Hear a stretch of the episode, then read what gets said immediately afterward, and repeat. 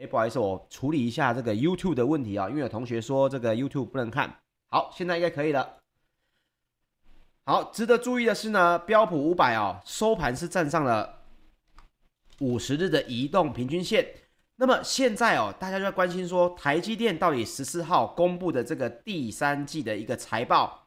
到底为什么会让大家觉得很惊讶呢？那阿水这边帮大家整理了哦，我发现网络上整理的还不错，我也加入一些自己的一个看法，分享给大家。第一个，第三季的财报以及第四季的一个财测哦。都已经是接连的，算是赢击败了华尔街原本的预估。那么原本预测呢，二零二一年全年跟二零二二年哦，都会维持在产能紧绷的情况，而且呢，也计划会在日本建立一座特殊的制程晶圆厂。这个我们在礼拜三的节目里面也跟大家分享过嘛。台积电呢，原本的说法是，诶，有这件事，但是我们还没有认为它是一个已经定案的事情。那么昨天呢，也终于透露出了说，哎，确有此事，而且也真的要过去建厂，只是呢，要建在哪里，现在目前还没有一个定案。那么 A 台积电的 ADR 呢，也因此上涨了百分之二点三五哦，现在目前是收在一百一十二点五六美元呐。如果你换算过来的话，其实已经回到了六百多块的价位了。好，所以台积电的这个法说会到底讲了哪些重点呢？其中。包括了这个财测，我们先来说说看，现在第三季的财报的营收到底是如何哦。第一个，台积电的全年的年营收是年增了百分之二十四。那因为呢，二零二一年跟二零二二年现在都已经看到了产能绝对还是处于紧绷的一个现象。那预期呢，第四季的营收哦也会介于一百五十四亿到一百五十七亿美元之间。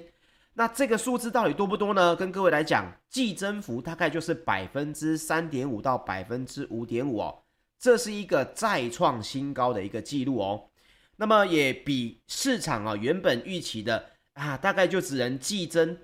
要么是零，要么是五。但是呢，现在呢，等于是整个中位数往上拉了，增幅是来到了百分之三点五跟百分之五点五之间。那么，如果根据第四季展望的这个中位数来说的话，台积电二零二一年全年营收哦，会比去年呢有机会要来成长百分之二十四。那如同大家知道的，买股票就是买未来嘛。那因为它的整个财报来说，现在第四季的财测才刚要出来，第三季的财报才已经才出现，那现在已经是看到了有机会比去年全年。还要成长百分之二十四哦，这是一个最大的，等于是利多的消息。那么台积电也说到，目前呢，该公司哦正在进入一个更高的结构性成长的区间。那主要哦，他们的订单来自于哪里呢？主要是来自于五 G 跟 HPC 的一个相关应用哦。这个大趋势呢，代表什么事情？未来几年对于运算的这个高效能跟低功耗的需求哦。也会顺势的增加。那各位也知道，你要高效能又要低功耗，就要什么？就要先进的制程。那先进制程目前以全球来说，台积电脑依旧是属于龙头。我们待会会聊到这个三星哦，因为各位一定会觉得，哎，三星不是说要弯道超车吗？那中国大陆不也是要扶持这些半导体的代工厂商吗？那台积电为什么强哦？我们待会也跟大家来分享一下。那这些大趋势呢，也会使得单位产品的数量增加，包括你要提高了高效能的运算啊，还有你这些车用电子，甚至是提到的物联网哦，这些半导体的含量都绝对是会增加的。所以呢，大家原本担心的说，哎呀，智慧型手机最近 iPhone 十三做的不怎么样，好像呢，包括相关的消费型的电子产品哦，好像这个销售呢，如果不如预期的话，害怕台积电的这个订单会不会减少？那么昨天的法说会的说法就是，大家不用太过担心哦。目前各个产业需要的就是高效能跟低功耗。那么这件事情以台积电来说，它还是一个属于龙头的产业哦。那么大家也提到了，大家一定很担心呐，这个毛利率的这个趋势到底是如何？到底台积电需不需要做销价竞争？需不需要呢？目前看来，以法说会的重点哦，法人应该是相对满意的。因为台积电的第三季的毛利率呢为百分之五十一点三哦，季增幅又来到了百一点三个百分点，这已经是当时财测的一个上缘高标了哦。那么主要原因是什么呢？主要原因是因为哦，他们更好的这个后段制程的能力呢，让这个整个成本哦能够得到更好的控制。那第三季的营业利率哦也来到了四十一点二哦，我必须说。包括外面在做这个清粥小菜卖便当的哦，你的营业利率可能也没有 百分之四十一点二这么高哦，等于是卖十块钱的东西，你放进口袋已经扣掉了成本，扣掉了店租，你是可以收进四块一毛钱的，这个数字哦是相对的惊人。各位应该也看到，最近台积电呢这个外资哦可以说是一直在连续的在卖超。虽然金额不如以前这么多，可是呢，代表着什么？当时候的外资对于台积电的法说会哦是比较没有信心的。那么季增呢，它的营业利率的季增哦也来到了二点一个百分点，EPS 也来到了六点零三块，这都是之前财测的一个上缘哦。那原本市场呢共识大概就认为最多就只有五点九八。但实际呢，它缴出了六点零三哦。那台积电如果以台这个新台币二十八对一美元的汇率来算的话，目前看到第四季的财测毛利率应该还可以介于百分之五十一到百分之五十三不等。那么中位数呢，他们认为哦，维持在百分之五十二哦是有机会的。这个毛利率的意思呢，就是我东西呢没有扣掉所谓的这个人事管理成本、运营成本。那控制住了之后呢，营业利率率出来的就是刚刚我们提到的，已经扣除掉这些东西的，它还可以维持在百分之四十一点二。那么相较于二零二零年呢，因为有不利的这个汇率的因素表现，所以呢第四季的毛利呢，他们认为全年加总起来应该还是可以达到百分之五十以上。好，所以我们来看看哦，到底这个全球为什么这个。法说会呢，会让大家觉得惊艳哦。首先，我们来讲一下，像是联电、中芯这些比较属于我们来讲算第二线的晶圆代工厂商啊，他们的毛利大概是多少呢？大概哦，都落在百分之三十左右。那么我们提到了三星，大家最害怕的三星会不会弯道超车哦？这件事情如果根据三星的财报来去反推的话，其实三星的毛利呢还不到百分之十，这个数字大家就觉得有可能吗？这不是比这个规模更小的这些晶圆代工业者还要差吗？那么我们要说到啊，其实三星呢是全球第二大的晶圆代工厂嘛，那它的晶圆代工业务哦，在二零二一年第一季的时候市占比啊，全球大概是百分之十七。其实这个数字呢是比台积电的百分之五十五还要低非常多的。虽然看起来比联电的百分之七，还有中芯的这个百分之四高出不少，当时啊，那么如果以获利表现来讲哦，三星根本就不是靠着晶圆代工来赚钱，因为三星呢，今年第二季的晶圆代工的净利净利润哦，只有二点六二亿美元哦，那台积电呢是整整快要它到达它的二十倍了，台积电当时的净利润呢就已经达到了四十八亿美元，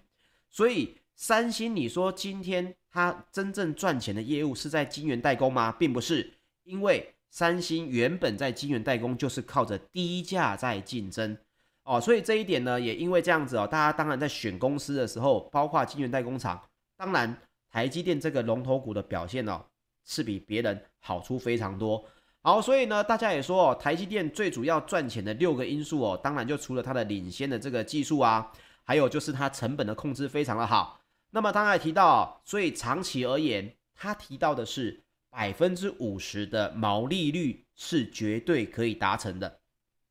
那么另外呢，大家他也跟这个大家来分享了高库存的这个事情呢，应该还是会持续一段的时间，因为呢，相较在这个历史的季节性库存的水准啊，客户跟供应链呢，在下半年应该也会逐步来提准备提升它的库存的水位。以确保呢供应链的稳定，因为现在供应链的问题就是大家最担心的。每次呢要生产产品就是缺东缺西，所以台积电目前也预期，现在呢应该高库存哦，这个客户的订单需求呢应该还是会维持一定的时间。那我们刚刚提到了日本的设厂呢，也已经算是拍板定案了哦。台积电也宣布有意在日本要来建造一座特殊的制程晶圆厂。当然，这个计划还需要董事会的批准。不过呢，目前看来，这个厂应该会采用二二到二八纳米的技术来进行晶圆制造。那预计呢是二零二二年开始来建厂，大概在二零二四年呢可以来继续来量产。那么台积电也认为啊。他们现在要来扩大全球制造的足迹呢，这件事情这个目标呢是也是他们的一个方向，因为他们认为哦，第一个公司可以更好的满足客户的需求，毕竟大家已经被货运的问题呢吓到了，所以呢干脆大家就去邀台积电在各个地方建厂，那么至少呢这个运输的问题哦就不会是最大的一个关节点了。那另外第六点呢？二零二一年台积电的资本支出的这个三百亿美金哦，还是不变。也就是说，为了支持客户成长以及满足这个先进制程跟特殊制程的需求，二零二一年的资本支出的金额预算呢，还是在三百亿美元附近哦。那如果需求还更强的话，不排除来扩大投资。好，接下来呢，我们再来分享哦，这可能是这个不是业内人士比较难以理解的一个。东西，他说到了这个先进制程，这个先进制程是什么呢？台积电目前就说哦，目前的三纳米制程呢是按照计划来开发，但是呢，他们又提到了一个叫做 N 三一哦，所谓这个加强版的三纳米制程哦。那么目前来讲，三纳米制程已经有许多客户来参与，那五纳米的话呢，也甚至是不不差，预期明年首年呢会有更多的这个。产品的设计来定案哦。那么我们刚刚提到了台积电要来推出所谓的 N 三一哦，就是所谓的这个三制三纳米制成的加强版。那么三纳米制成的加强版呢，听起来好像这个 iPhone 的十一跟十一 S 还是十二十二 S 的感觉嘛？那这一点呢，到底是在讲什么？N 三一哦，其实它所谓的就是有更优化的这个，呃，有人翻译叫做制程窗口啦。那也有人叫做制程视窗啦，因为它就叫做 process window 哦。那这个东西是什么呢？它本身哦，制程视窗这件事情呢，就是可以具有呃外面的这个新闻，大家跟你讲说啊，它会有更好的效能啊，更好的功率啊，更好的良率。那到底它强大在哪里呢？阿水哦，因为以前在竹科刚好了解一点点，但是我也没有接接触过太多太先进的制程，我用我的了解呢，跟大家简易的来分享一下。这个我们现在讲到哦，这么小的制程呢，微影制程里面哦，这个包括光线的强度哦，包括大家知道的这个艾斯摩尔里面的这些呃机器呢，所产生的光线强度跟焦距，也就是光源哦跟晶圆之间的这个距离，各位也知道是这个距离会不会完全维持不变？不会嘛，因为我们必须说到，你要说做到零震动，这是完全不可能的。所以它不会保持在一个绝对的定值之之下，也就是说，对人来讲，它可能巨观的角度来说，它不会有什么问题。可是你以这么精细的一个制程来讲，这个不会保持在绝对的定值之下呢，你稍微的震动就会影响到非常多的良率的差别。所以哦，光线的强度跟焦距这件事情，它呢就会造成制造过程中的一个很大的差异。好。那么 N 三一它厉害的地方就是，它让这一个可容许的变异范围哦，我们就称为制程窗口，叫做 process window。这个制程窗口呢，它会有更优化，换句话说，它的容许度也就更加，它的良率呢也应该会是更好哦。所以原本的晶片设计啊，就是这个布局 layout 工程师画完这个完成的所谓的 DRC，就是。呃，设计规则检查就是看你有没有符合这些规范之后，它就会丢给晶圆厂去制造光罩跟实际的制造嘛。所以这个东西呢，必须要正确的生产出来，还是从等于是从数位的东西要变成实体的东西，这中间的过程最大最大的原因也变因，就是我们提到的哦，这个光源跟晶圆之间的距离，它的容许值。所以 N 三一呢，它的量产时间呢就非常的影响非常的大，因为它就非常直接的影响到晶片生产的一个良率啊。所以这个大家的可能如果没有在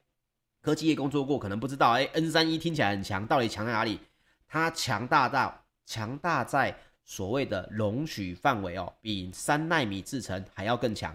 那么现在目前以台积电法说会的说法呢，N31 的量产时间的计划会是在 N3 的量产后一年，那大概就是在二零二三年的下半年呐。所以台积电也预期啊，N3 技术推推出之后呢，在这个效能、功耗以及面积哦。都会是业界最先进的技术，所以换个角度来讲啊，大家还在苦苦在追这个所谓的台积电的三纳米的时候，台积电已经说了，不好意思哦，我们二零二三年的下半年呢，我们 N 三一出来之后，三纳米的这个所谓的良率呢，又会更好了。这对于业界来讲哦，有点像是这个难以望其项背啊，只能大喊一声呢，连车尾灯都看不到。所以这件事情，如果你单纯以技术的角度，我们今天不是讲股价哦，以技术的角度来讲呢，包括台积电的二奈米也在发展当中，同时哦，考虑到这个杂极全环电晶体哦，叫所谓的 GAA 的制程，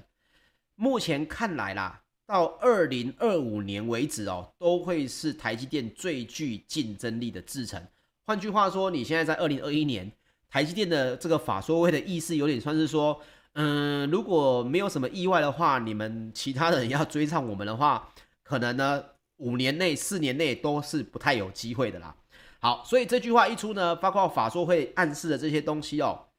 它也都让这个相关的半导体设备商哦是闻讯的跳涨。那么半导体的材料供应商啊，英特格啊也上涨了百分之五点六一，涨幅呢也是费半的三十只成分股之冠。那当然，我们刚提到的艾斯摩尔也同步上涨了四点五五，已经来到了七百七十八点二九美元哦，也创下了九月二十八号以来的一个收盘新高。那么涨幅呢，在非半中也仅次于英特格。换句话说，如果各位不知道为什么昨天这个台股的夜盘涨了两百多点呢？为什么那么强？美股为什么费城半导体可以涨这么多趴啊？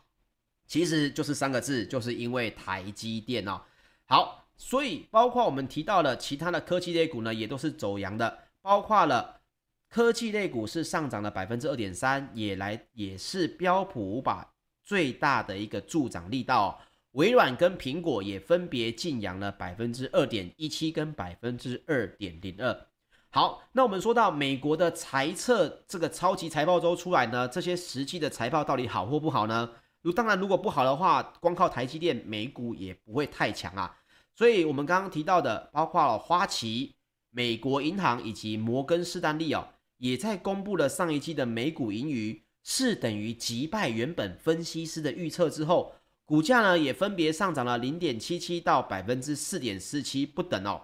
那么大家都提到了，因为经济逐渐的复苏，让这些金融业者哦得以释出更多疫情时间呢。当时提列的一个备抵的呆账，就是准备要来做呆账的一个亏损的钱，那这个钱呢，也就可以变成有更多的，比如说是并购活动啦，或者是证券融资啊，所以也因此呢，也提振了他们的获利。标普五百的银行指数股呢，在十四号也跳涨了百分之一点五哦。好，另外美国最新公布的一个数据显示，上一周首次申请失业救济金的人数。是下滑到二十九万三千人，这也是二零二零年年初哦，疫情爆发以来首度低于三十万人的整数关卡。那当然，这个也让市场啊添增了这个乐观的气氛啊。因为各位最近一定也知道啊，这个看通膨的问题，一天是通膨，一天又讲经济复苏，搞得我们都快要这个精神分裂了。那么台积电的这个法说会呢，目前的说法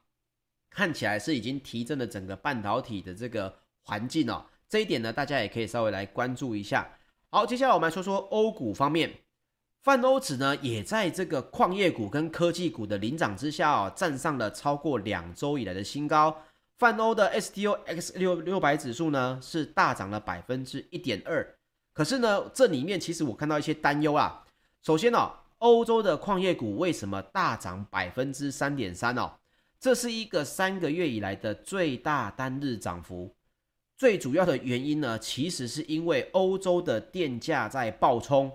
让整体的包括是新的冶炼厂哦是不堪负荷来减产，新价呢是直接大涨了将近百分之七，这个百分之七大家觉得听起来不多嘛？百分之七这一个数字已经是二零零七年以来的新高了，包括其他的基本金属哦也都是在齐涨的情况，铝价呢已经来接近了二零零八年以来的新高，铜价重新短暂的冲破了每吨一万美元。所以，包括伦敦金属交易所哦，六种工业金属的指数都已经冲破了空前的新高。这件事情，尤其尤其是在现货期铜的这个报价比期货的价格还的溢价呢还要多，这也是近十年之最。这什么意思？这个意思就是市场是极度极度的在吃紧。那么这件事情，同时也就代表了另外一个担忧，各位。通膨的问题是不是所谓的无的放矢，并不是哦。不要因为昨天的法说会讲得很好之后，哇，这感觉好像通膨问题就再也不见了。不是哦。目前看来，基本金属的涨幅，包括了铜啊、锌啊、铝啊这些价格，都绝对会让通膨的问题呢不断的扩大。所以，如果你要避免出头这个，包括这个呃你提到的通膨，你觉得你想要避免这个问题来影响到你的。生活或者是你的投资的话，你可以考虑来投资这个相对应的工业金属啊。因为这期节目已经一百三十五集了嘛，其实在前面呢，阿水就一直提到，包括基本金属还有能源，绝对会是明年大家最争宠的一个东西哦。因为通膨来了，大家要卡的就是最一开始的这些基本金属的价格，所以呢，大家在卡这些金属价价格的时候呢。会有非常多的这个政治角力啊，甚至是经济角力。如果呢，你把钱放在这里面的话，你可以跟着它一起水涨船高哦。那么，包括了欧洲的科技股呢，也是上涨了百分之一点二。半导体的需求哦，我们刚提到非常的好，包括了艾斯摩尔、英飞凌啊，还有 BE 半导体呢，在欧洲股这些晶片类股呢，也都是飙涨的情况哦。好，接下来我们来说说石油方面。石油呢也是没有相对应的下滑哦。纽约商业交易所十月十四号收盘还是上涨了百分之一点一，来到了八十一点三一美元。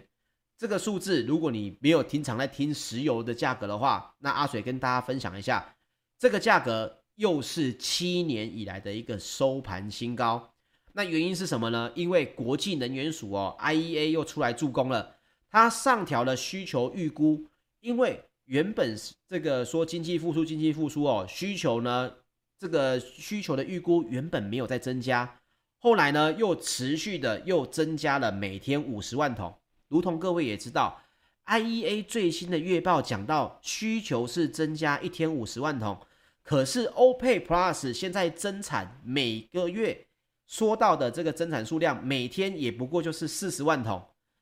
供需法则之下，会让石油的价格还是持续的来到高档。那么，包括布兰特原油也已经来到了每桶八十四美元了。所以呢，如果你没有投资石油，但是你有在这个开车的需求比较多的话，各位也要注意一下哦。我们接下来的石油价格，可能呢你会看到每个礼拜哦又要继续在调整了。但是这件事情也一定会带动这个电动车的相关话题，大家会越来越关注啦。毕竟。石油增长，价格上升，包括了其他的这个电动车的需求，大家会觉得，那我们是不是尽快的要转换到电动车这里来啊？好，所以这一点呢也分享给大家。那最后我们来分享一下台股，昨天也是一个比较大的新闻哦，就是讲到国票金。那国票金呢，董事会通过要来透过股份转换的计划，它要来支付现金跟可转换的甲种特别股哦。来取得安泰银的百分之百的股权。好，各位有听到这个甲种特别股，可能很多人会觉得啊，什么是可转换甲种特别股哦？那阿水呢，跟大家简单来分享一下，甲种呢，其实这个可转换特别股哦，就是说以发行之日起呢，一年内不能转换而已，一年之后呢，你是可以转换成这个普通股的。那它其实本身呢，如果在一般的时期，也跟这个普通股没有什么差别，只是可能没有办法呃参与股东会啊之类的。转换过去普通股之后呢，权利义务哦就会跟普通股相同了。那大家就会觉得哈，那为什么国票金要支付可转换的甲种特别股啊？是因为呢，这个所谓的特别股，它的债权的优先层级哦，是高于普通股的。股利的发放呢，你也必须先满足所谓的特别股，才能够去发放到所谓的普通股去。所以呢，特别股其实也没有什么特别的，它就是代表一个债权比较优先，然后一年之后可以转换，它叫甲种的可转换。那为什么是甲种？什么是乙种呢？这个也不特别。第一次发行的特别股哦，就会称为甲种特别股啊。第二次就是乙种啊，以此类推这样子。所以名字听起来很复杂，其实呢，它就是一个很简单的，可以转在一年之后转换为普通股。那现在你持有呢，它大概就有部分的这个呃所谓的债券啊，或者是这个公司债的这个一点点的特性哦，等于是你的债权呢是比其他的股东还要高一些。所以国票金呢，它就用现金跟可转换的甲种特别股来去取得安泰银的百分之百的股权哦。那另外呢，这个国票金的说法啊，因为国票金现在也只有纯网银的这个子公司，并没有其他的子公司，所以国票金也指出说，未来取得安泰银之后呢，安泰银呢会作为国票的国票金的子公司来独立的运作，现阶段呢也没有更名的计划。那在营运的层面上，国票金的说法是，整体的大环境呢，这个利率的趋势哦，因为要进入升息了嘛。相对呢，对国票金的主要的这个票券业务比较不利，所以他们也认为，如果这个时候可以并入安泰银的话，对于客户提供银行业的相关金融服务，也可以分散他们的经营风险，也可以取得更多元的这个收益结构。好，这个就是国票金的说法。我目前看来呢，我也认同他所说的，确实接下来的大环境呢，就要进入升息的循环里面了。那么他们这个角度呢，我个人认为他们没有说错什么东西哦。那这点呢，也分享给大家喽。OK，以上就是本集的节目内容，谢谢大家收听。我们的节目呢，在下个礼拜一早上八点再跟大家来见面哦。谢谢各位，我们下周一见，大家拜拜。